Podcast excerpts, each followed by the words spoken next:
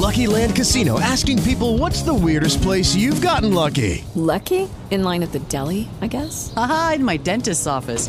More than once, actually. Do I have to say? Yes, you do. In the car before my kids' PTA meeting. Really? Yes. Excuse me, what's the weirdest place you've gotten lucky? I never win and tell. Well, there you have it. You can get lucky anywhere playing at LuckyLandSlots.com. Play for free right now. Are you feeling lucky? No purchase necessary. Void where prohibited by law. 18 plus. Terms and conditions apply. See website for details. With Lucky Land slots, you can get lucky just about anywhere. Dearly beloved, we are gathered here today to. Has anyone seen the bride and groom? Sorry, sorry, we're here. We were getting lucky in the limo and we lost track of time. No, Lucky Land Casino, with cash prizes that add up quicker than a guest registry. In that case, I pronounce you lucky. Play for free at LuckyLandSlots.com. Daily bonuses are waiting. No purchase necessary. Void where prohibited by law. 18 plus. Terms and conditions apply. See website for details. Planeta Fútbol presenta a Carlos Antonio Vélez en Palabras Mayores. Hasta donde entiendo, el dinero público es de uso en beneficio público. No es para mandar a la familia a que se pasee por el mundo cuando no representa ninguna autoridad o ente estatal. Ya entendí, ya me quedó claro qué era aquello de vivir sabroso. Ya me quedó absolutamente claro. La revista Semana, muy acuciosa en estos temas deportivos, bueno, en todos en general, pero en los deportivos, publica esta mañana, de no creer, técnico de Olympiacos confirma que James Rodríguez se lesionó otra vez. Michel difícilmente podrá contar con el colombiano para el partido de este domingo ante Atrómitos. Y el texto dice, la pesadilla de James Rodríguez se repite por enésima vez.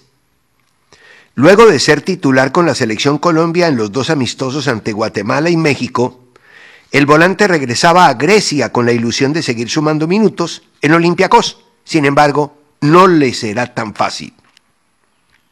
Michel, técnico que llegó hace unos días para reemplazar a Carlos Corberán, confirmó en una entrevista en España que James llegó tocado de la fecha FIFA y está en duda para el juego del domingo frente a Atrómitos por el campeonato local.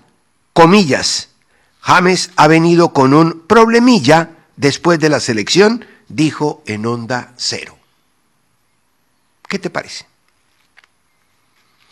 Esto, esto es eh, endémico. Lo lamento, pero es una realidad.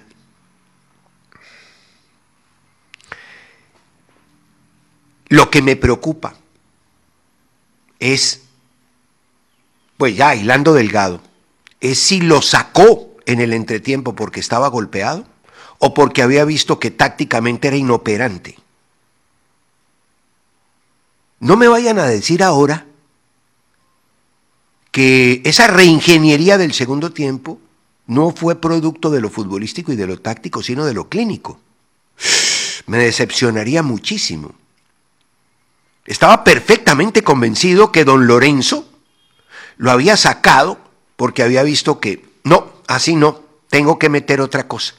Tengo que hacer lo que hice contra Guatemala en el segundo tiempo. Además, lógico, inteligente, racional, coherente, con sentido. No puede ser, ¿verdad? Primero lamento mucho la lesión, espero que se recupere pronto, advirtiendo que el tema de James es un tema complicado. Hace poco, a raíz de la última lesión allá en Qatar, un eh, medio llamado Al-Watan elaboró una estadística sobre las lesiones del jugador desde hace casi tres años. Y escribió, en los últimos 39 meses, James Rodríguez se lesionó en 21 oportunidades y jugó 426 días de 1232. Lo anterior quiere decir que prácticamente James tuvo una lesión cada tres días. Cada tres días. Tema complicado. Los problemas de James son variados y casi todos musculares. Pantorrilla, inguinales, aductores. Em, tiene pubalgias y el temido sóleo, ¿se acuerdan? Aparte de eso, tobillo, metatarsiano, espalda, clavícula, pero lo que más le molesta es lo del sóleo. Complicado. Y más complicado si no se entrena bien y si no ayuda a que la recuperación sea de verdad eficaz. Pues le hicieron un flaco favor y era previsible. En círculo de amigos siempre dije, mire, aquí el peligro, el peligro es que se lo devuelvan lesionado Olympiacos. Primero acaba de llegar. Ese millonario que lo llevó a instancias de Marcelo tiene la fe puesta en que se puede recuperar y que puede recuperar el billete. A él no le interesa la pelota. A ese ricachón le interesa el, el billete, ¿no? Costo-beneficio. Yo necesito, claro que es un negocio. Seguramente es muy hincha del Olympiacos, seguramente. Ahora, no sé si del Olympiacos o del equipo que tiene en, en Inglaterra, pero a mí pues eso no me interesa, Laura, la verdad. Lo que digo es que ese señor pone plata es para sacar plata. Él no pone plata para perder.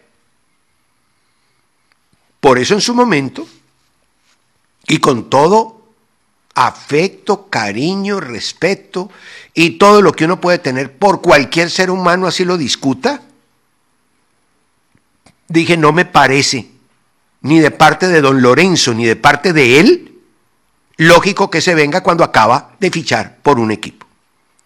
Ese señor que lo contrató metió una plata y quiere sacar esa plata. Quédese adaptando su cuerpo a las nuevas condiciones de clima, adaptándose a la comida, a los compañeros, a lo futbolístico, entrando en el engranaje.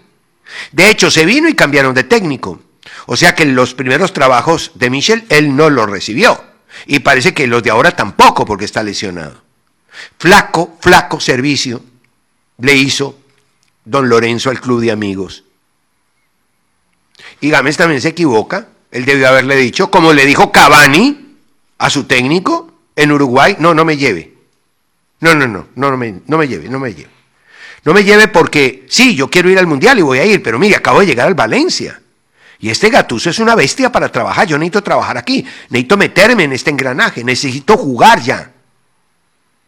Ese hizo lo correcto, James no. James no. Obraron mal las dos partes. Y al final el perjudicado es él, ¿no?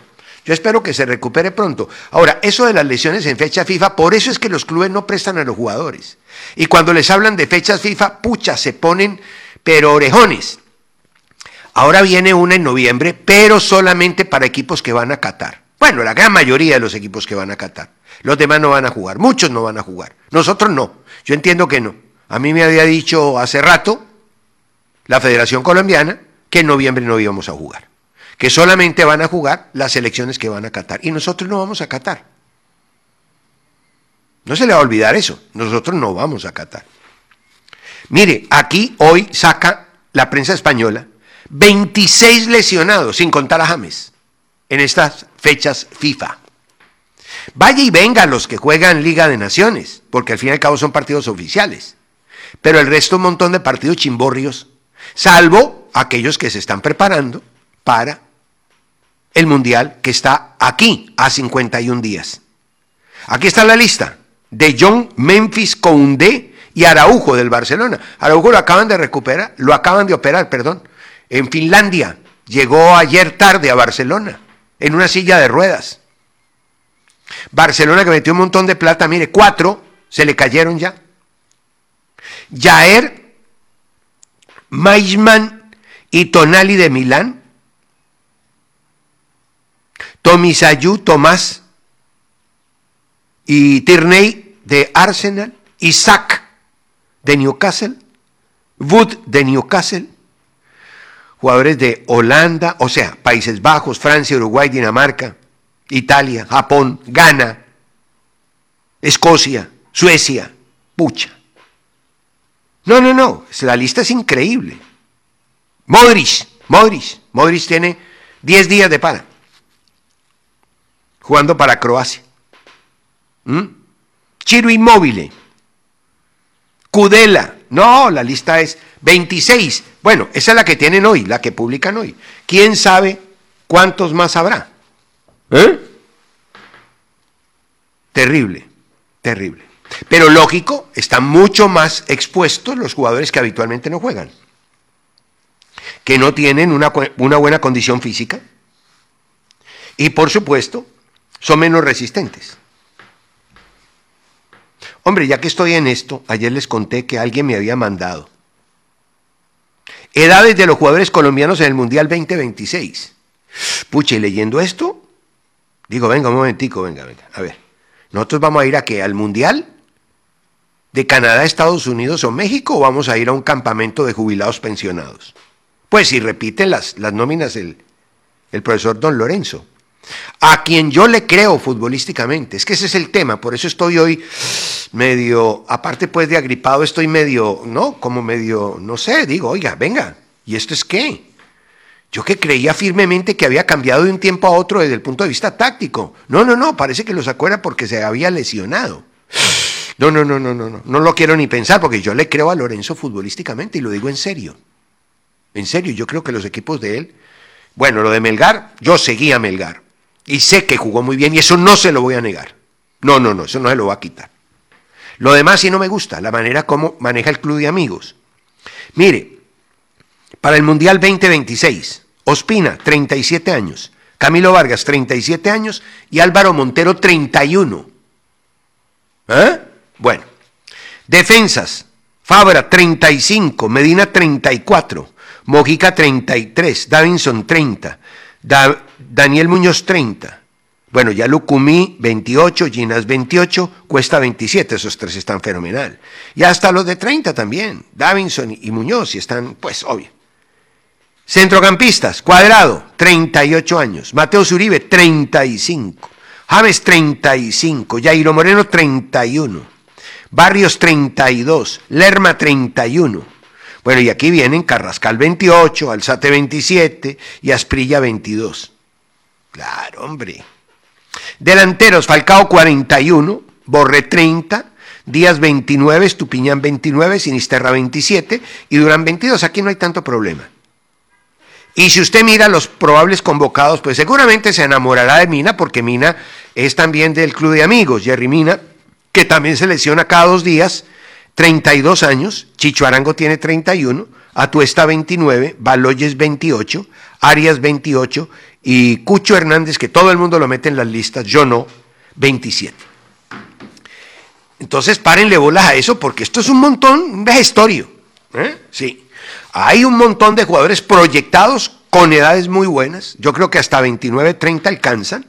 Pero de ahí para allá, pues llenar eso. Algunos sí, el que tenga 36, 37 estilo Modric o Benzema, que venga. Pero los otros, ahí está la ola. Hay que hacer la ola con RCN Televisión. La ola. Eh. Lo ven por televisión. A propósito de arqueros, Mier es extraordinario. Ayer se me quedó corto don PS, don Pedro Sarmiento, se me quedó corto ayer en la entrevista que le hice por la mañana cuando le hablé de Mier, yo creí que él se iba a explayar. La verdad a mí me encanta, me encanta. Me parece un tipo, eh, es que sabe mucho para la edad que tiene. Ayer escuché en la transmisión de Win que tenía como, cinco, o estaba completando 50 partidos, algo así. Además tiene un recorrido internacional de la Madonna. ¿eh? Ha jugado en todas las elecciones. Este sí es de verdadero proceso como esa palabreja la tienen tan prostituida. Eh, extraordinario. La parada Aja, por ejemplo. Ese remate de la Rosa comenzando el partido ángulo superior izquierdo. Al final el remate de Moreno. No, no, no. Es ágil, es rápido. Tiene un problema de saque, pero ese es un problema de casi todos los arqueros colombianos. que con el pie tienen que manejar mejor las cosas, sobre todo cuando son apurados. En el inicio de juego, cuando se hace el 1-2 con los dos centrales y de pronto viene a pivotear el 5, ¿no? Siempre el jugador sobrante, siempre el jugador sobrante es el arquero. Entonces, si se va a jugar corto y él juega contra un central, inmediatamente ese central lo van a acusar. Y el otro central, a distancia, está también avisado, está acosado, está vigilado. Y si viene el mediocentro, generalmente viene acompañado. Ahí hay dos vías. Una, que inmediatamente, si juegan con interiores, un interior venga detrás del 5 a recibir la pelota. Claro que hay que jugar corto de parte del arquero, porque siempre terminas en que el 5 y los dos centrales le devuelven la pelota al arquero. Para aquellos que juegan corto. Entonces, inmediatamente el 8, bueno, digo 8, uno de los interiores viene y se coloca a un lado, se pone. A mí me gusta más poner que colocar. Se pone a un lado y ahí se la pone el arquero. Y si no, la juegas largo, intentando en lo posible ir a zonas despobladas, pero ya tienes que tener el juego largo debidamente instalado porque te toca pegarle de primera a la pelota. Y más si el rival es muy presionante. ¿Estamos? Bueno, eso es mejor rayado que contado, sí, la verdad. Pero Mier tiene problemas con el pie. Eso, eso lo puede arreglar, eso no tiene ningún problema, ¿cierto? Pero es un arquero completísimo. Ese muchacho termina siendo arquero de Colombia. No se resistan. Es imposible resistirse a eso. Ayer utilizó don Pedro un falso 9. ¿Cuándo se juega con falso 9? Cuando no hay 9. Si Duque está en la cancha, no puede haber falso 9. El 9 es él. ¿Sí o no? Ayer no estuvo. Y entraron casi todos. Y digo que entraron casi todos porque llegó un momento del partido en el que Nacional utilizó en las diagonales ¿cierto? A los dos laterales, ¿ya? Sobre todo Román, que Román lo sabe hacer muy bien. Román aparece como un fantasma, así fue que empató el partido. Él aparece como un fantasma y ataca ese espacio. Él viene en diagonal desde atrás y nadie lo ve, nadie lo ve, porque todo el mundo está hipnotizado por la pelota y reculando frente a los jugadores que el adversario tiene. Santa Fe empieza ganando con un gol de ABPO acción a balón parado ofensivo, eh, mostrando los defectos de todos, incluso del mismo Santa Fe. Oiga, qué problema tan complicado eso que tiene el fútbol colombiano con el balón aéreo. Y no es de ahora.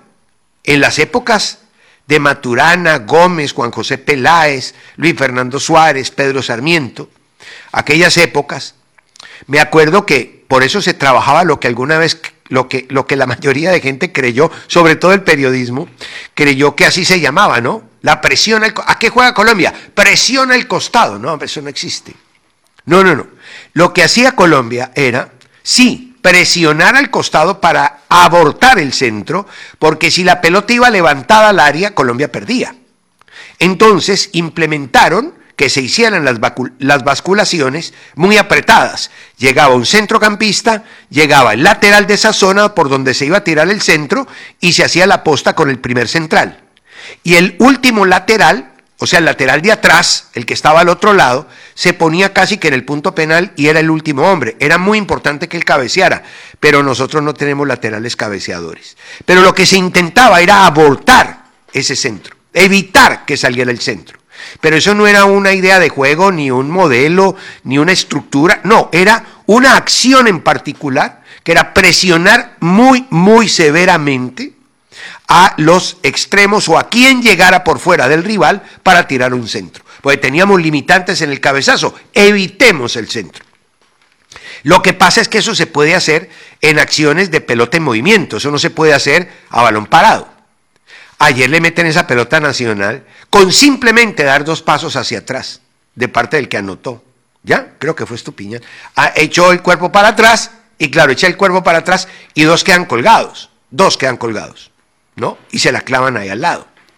Y, bueno, y le, acaba de pasar a, Millonario, le acaban de hacer ese mismo gol, ¿cierto? Y, ayer eh, eh, a Santa Fe casi se lo hacen. Y así, Siempre, siempre pasa. A todos los equipos les pasa. Ellos van a tener que mirar algún mecanismo que debe existir o seguir insistiendo, insistiendo en el trabajo de todos ahí arriba. Lo que sí es cierto es que tenemos que estar más atentos en las áreas. Todos esos balones requieren un hombre a hombre a muerte. Hay algunos que les gusta la zona, bueno, listo, ya está, muéranse ahí con esa. Pero en todo caso, acción a balón parado o en movimiento, hombre a hombre, a muerte. A muerte. En el fútbol de hoy, dentro de la idea de juego, hay tres maneras de atacar y tres maneras de defender. Y yo digo maneras por llamarle de, de alguna forma, ¿cierto? Ofensivamente tienes el vertical, el directo y el combinativo. Vertical y directo no es la misma cosa. Y el combinativo. Y defensivamente, ¿no? Eh, presionas que someter al rival, tú lo sometes con la presión. Condicionamos, es decir, dependiendo de lo que haga el rival, nos comportamos y resistimos, que es meternos atrás y hacer una defensa de contención. ¿A qué me refiero con eso? Que hoy por hoy todos los equipos tienen que tener todo esto implementado. Usted ya no puede decir, no, es que mi fútbol es tener la pelota 90 minutos. No, no fregues. Tú tienes que saber también jugar a las transiciones. Y tienes que saber jugar también, ¿cierto? A, arriesgar con una presión alta. Y en un momento determinado tienes que elaborar si el contrario está bien parado y te cierra todos los espacios. Si el contrario se viene encima, tú lo contraatacas porque hay espacio y haces un ataque directo o un ataque vertical, dependiendo de las condiciones. O sea que los equipos tienen que tener un menú variado, versatilidad en su comportamiento. Y a veces uno encuentra que esas versatilidades no están del todo aceitadas. Por ejemplo, Santa Fe ayer cuando se iba al campo contrario regresaba mal y se partía en mil pedazos sostenía con un 4-1 y los demás no regresaban. Un problema muy serio frente a equipos como Nacional, que es un equipo rápido. En fin, hoy por hoy tienes que tener muchísimas variables y muchísimas formas de comportamiento. Tienes que tener implementado un menú variado, porque el fútbol es eso, dinámico movimiento, no se puede hablar de estatismo, el estatismo en el fútbol no existe. Por lo tanto, cualquier cosa Cualquier cosa es usada. Antes los que contenían, contenían y nunca presionaban. Ahora se presiona, se contiene, se presiona, se contiene. Ahora someto al rival y lo resisto, dependiendo. ¿Ya? Hay momentos para cada cosa. Entonces, tienes que estar preparado para cualquier intervención. Eh, me preocupó mucho el estado físico de Harlan Barrera. Harlan irá a comer con Fabra. Yo creo que comen en el mismo restaurante, porque lo de Fabra es impresentable, talla 45. Pucha, yo soy gordo y tengo talla 36, 38. Este tiene talla 45. Y, igual eh, Harlan. Qué pena, ¿no? Qué pena, pero que los deportistas no pueden dar esa imagen. Nosotros los viejos gordos sí, pero ustedes deportistas no. ¿Cómo hacemos? ¿Cómo hacemos pues? ¿Cuándo lo van a entender? ¿no? No, no, no. Jugadores con esas condiciones, porque Harlan tiene unas grandes condiciones, pero la verdad, físicamente no es presentable. No está presentable. Em, Pedro ayer por primera vez recibe gol, no había recibido en su muy fresco y nuevo eh, eh, eh, trabajo como técnico, Pedro Sarmiento, y es la primera vez que en el mando de Pedro Sarmiento Nacional pierde puntos. Ayer perdió dos puntos y trabajaron para los demás. Y lo grave es que Santa Fe, con 22, los mismos puntos de un montón de socios, está eliminado mientras esos socios, equipos, otros equipos, están metidos entre los ocho. Apuren, apuren, porque les cuento, está muy cerquita el final. Planeta Fútbol presentó a Carlos Antonio Vélez en Palabras Mayores.